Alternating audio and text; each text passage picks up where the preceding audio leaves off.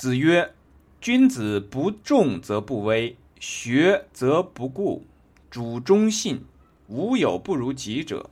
过则勿单改。”这个字念“单”啊，“单”就是害怕的意思。我们还是老样子，把这个大概的意思呢穿一下，然后再结合我们实际的这个身边的情况啊，稍微讲一下。君子不重则不威，那。重点是放在这个“威”上，重呢，这解释肯定有很多种，但是在这些地方呢，我们取什么呢？自重。一个君子啊，如果不能够做到自重的话，那就不会有威仪。权且从字面上先这样理解释啊，学则不固。如果进行学习呢，就不会非常的固执执着。主忠信，无有。不如己者，以忠信为主。这个无有不如己者呢，有几种解释，但是我们在这个地方取哪个解释呢？就是说，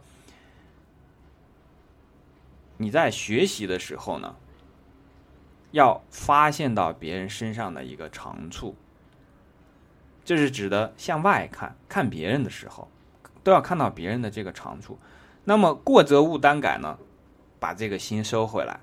如果你做错了，有过错的时候，过就是过错啊，有过错当然是指自己有过错，那你就不要害怕去改正。好，我们从前面一点一点来讲，为什么讲说君子不重则不威呢？这个重肯定不是指的说重视，是吧？也不是讲说是这个啊体重，说一个一个体重比较大的人他就会有威仪嘛？不是这个样子。这个地方的重就是指自重。一个人一旦自重的话呢，我们用通俗的话来讲，就说是比较看得起自己，其实是这样的意思，就是说不轻贱自己，不轻视自己。这个重和轻就是相对的嘛，对不对？你不轻视自己的话，那你就是重视自己了。但这个重视呢，还不能够体现这个自重。我们用自重这个词呢。其实我们经常在生活里面也会碰到所谓的自重呢，就是自己要把自己当回事儿，当个人。这个话呢说起来其实是蛮重的一句话。一个人如果不把自己当回事儿，当个人的话呢，那肯定就把自己当成一个不是人的这么一类的东西了，是不是？这比较麻烦嘛。你一个人，比方说我们举个例子，有的男的对这个妇女不尊重，对吧？那又涉及到了这个重。其实他是对这个妇女不尊重嘛？其实是对自己不重。他把自己呢没有用当成一个人来对待，他把自己压根就没想这个事儿，有可能在做这个对人家这个这个女同志不尊重的时候，他其实在那个时候呢忘掉了这一条。所以呢，作为一个君子，首先你要把自己要当回事，时刻要牢记自己是一个人，然后用人的。言行的这个规范来要求自己，那这样的话呢，我们可以知道，你如果把自己的这个操守放在最重要的时候呢，那你所做的事情呢，就不会去做一些让别人看不起的。好，我们注意“看不起”这个词，“看不起”，那你最后很容易就是轻的时候才容易起嘛，是不是？你如果很重的话。其实也就代表了什么呢？你有很强的原则性，就像一棵大树扎在这个树这个这个一个土地上一样，这个才叫真正的重。它有它的原则，它有它的这个操守，它有它自己的根基。这个根基呢，就是他把自己当成一个君子，当成一个正人来对待。所以这个地方也讲明白，就是说。尊重别人的最重要一个前提，就是要尊重自己。其实，我们大部分的时候呢，很多人是忽略了这一点的。就像我刚才所讲过的，说学习的时候不知道为什么学习，这个就是因为大人告诉我说啊，我应该去上大学，所以我就去上大学。至于读什么专业，我也不清楚。啊，据说这个大人讲说可以。好就业，所以我就去读这个专业。应聘工作的时候呢，在这个工作岗位上已经开始工作呢，也不清楚自己为什么要在这个岗位上，为什么要到这样的一家公司，为什么要从事这样的一个专业方向。那么这个岗位，在这个工作当中应该有怎么样的职业规划呢？也没有想太多，就是别人告诉说这个工作挣钱多，所以就来了。在婚姻家庭当中呢，就是因为别人说啊，到了年纪了，所以要结婚，然后这个就找到一个异性，然后组成了家庭。然后至于这个其中的爱情是什么样子的，自己之前可能也没有想的特别多。那这种情况下就变成了什么呢？你所想的每一件事情啊。都和一个人的人生的主旨是相脱离的。那我们在这个地方把这个这个提出来，这个这个问题提出来，就是说人生的主旨，人生的主旨是什么？我们生而为一个人的话，那么应该每一件事情都围绕着这个主旨展开，是不是？如果你现在就能讲清楚，说我的人生是什么样子的，我因何要如此，能把这个问题讲得很清楚，那这一关你就算过了。你基本上已经最起码已经具备成人的一个基础了。如果到目前为止你还没有想明白，或者想想出来的这个答案啊，自己对自己都觉得不满意，那确实需要去思考一下。因为其实无论是你的学习，还是你的工作，还是你的家庭，其实都是你人生的一个重要组成部分。我们讲组成部分呢，就是说它都是围绕人生的这个核心展开的。我为什么学习？是以我人生的这个目标为牵引的，对吧？我为什么要去工作？做什么样的工作？怎样安排自己的工作？也是以人生的目标来做导向的。那我在我的这个人生当中找到怎样的另一半？这其实也是和你的人生相关的。我们讲说。道不同不相谋嘛，其实夫妻在一起有很多这种沟通交流啊，它很像是这个两个人在一起演绎一个共同的人生，所以这个时候呢，就需要你把这个人生的这个根基要确立了。有了这个人生的根基的时候呢，这个人就会有自己的根本的原则，他这个人就不可能不重，他就不可能不重。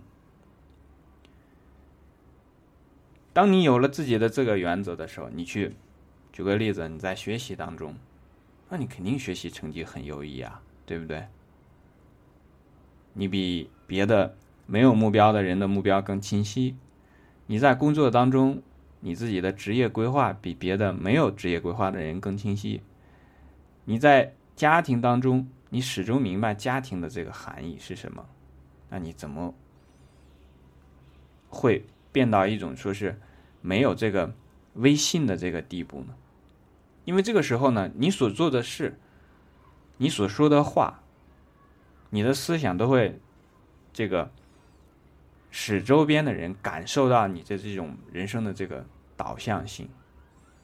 那么这样的话呢，我们讲微信啊，并不是说别人害怕你，而是讲说你说出来的这个话，别人会信。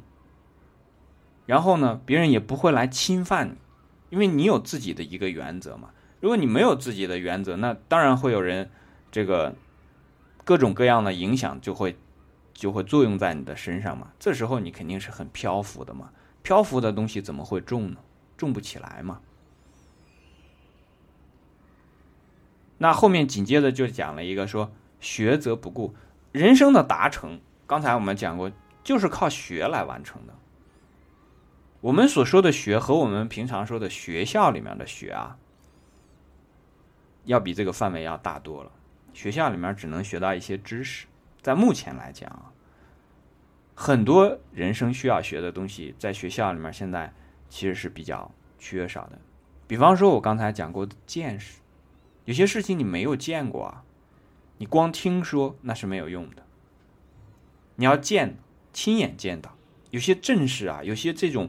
非常磅礴的这些东西啊，你没有亲眼见过，你光是听说，我告诉你说啊，这个喜马拉雅山茫茫的雪原，你如果没有坐上飞机，在那个雪原上飞上这个几个小时，那你不会被震撼到。如果说这个大沙漠是这个，你看电视上看到一个人说啊，这个走出沙漠，这个这个这个都快渴死了。你如果没有见过这种真正的这个沙漠，你可能。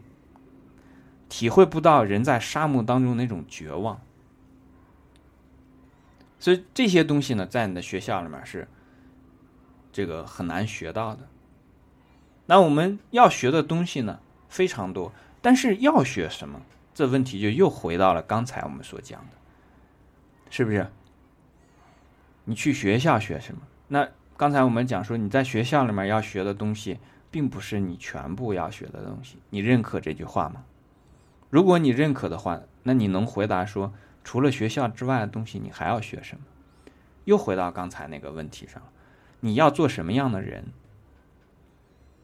如果你连自己要做什么样的人都没有树立起来的话，那这问题我恐怕你很难回答。这个要做什么样的人呢？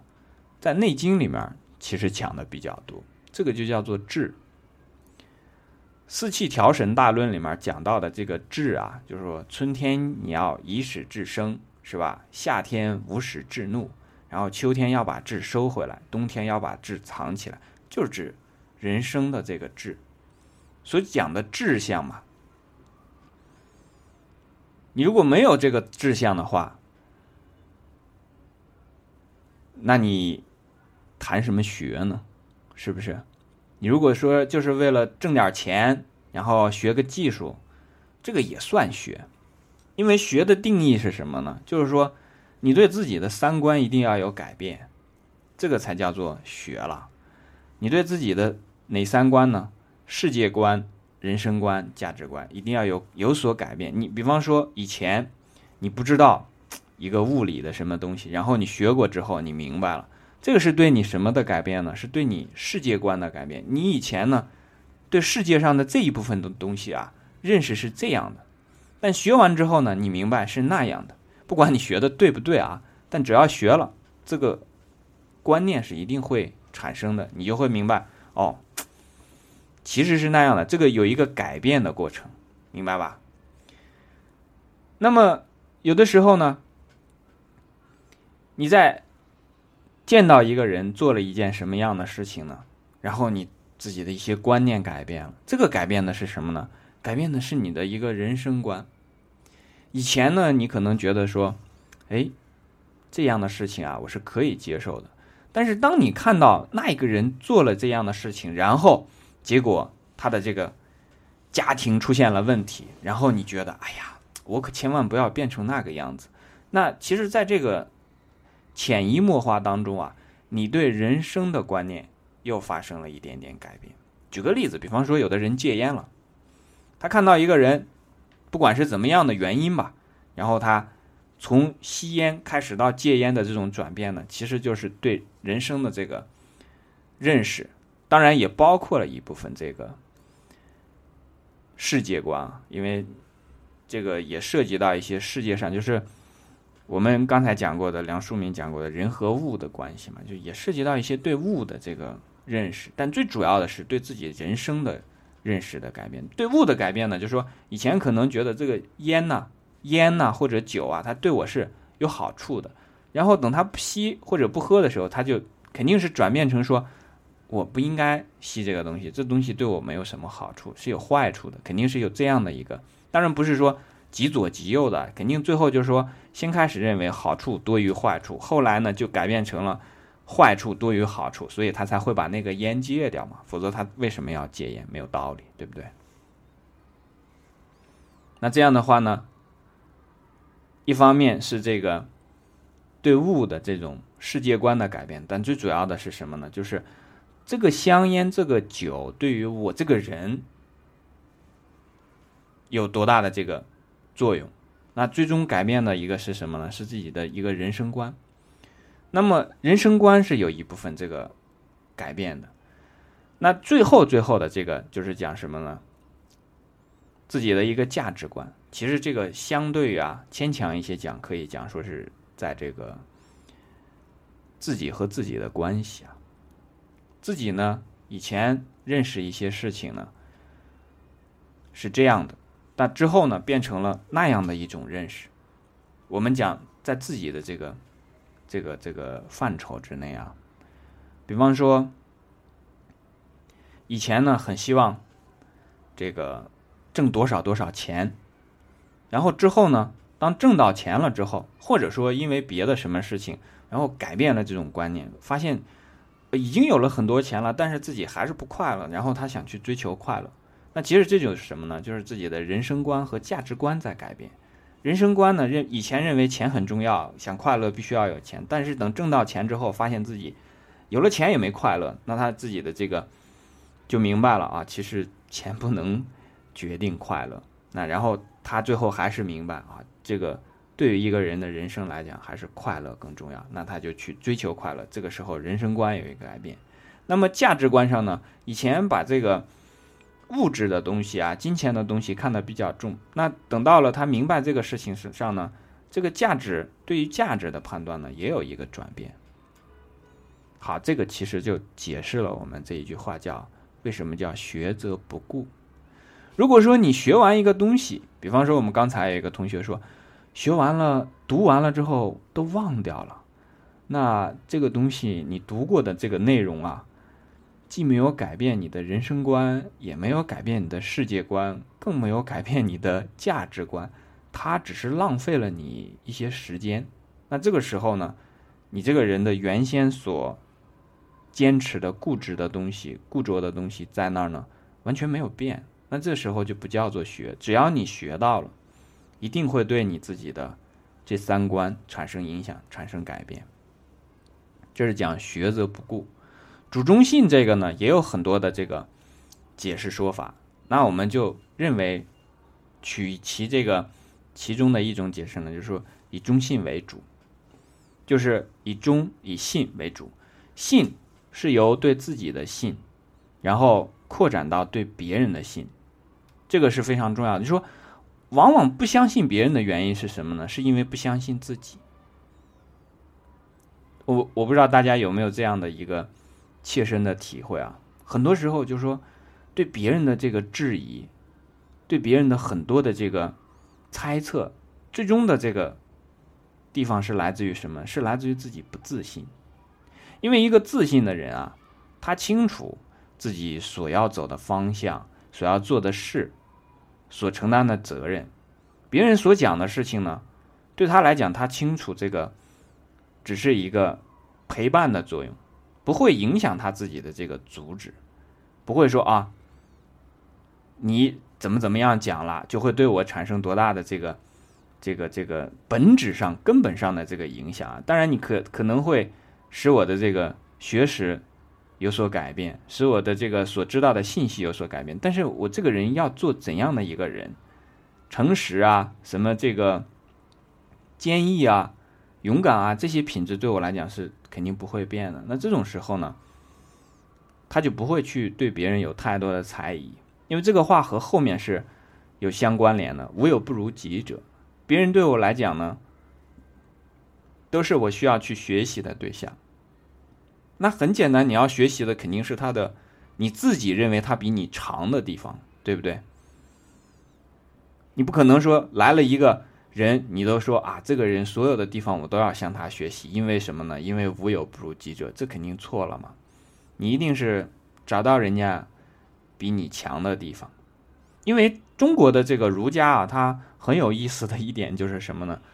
不说别人的长短，你是什么样子的？别人是如何的，除非这件事情和自己有很大的瓜葛，在为了修正自己的这个前提下才去讲别人。但一旦说是发现这个别人的这个事情呢，一个错误啊，我们就讲是这个或者不如自己的地方，对于这个一个君子来讲，一旦他发现之后，他要做的事情很简单，如果。确实发现了，那就马上来检查自己是不是也犯了这样的错误，或者犯过这样的错误。马上把这东西呢用来去改正自己，用来做什么呢？修身。这是儒家非常明显的，其实也不仅仅是儒家了，在这个中国文化里面的这个所有向内求的东西呢，都是从这个地方来的。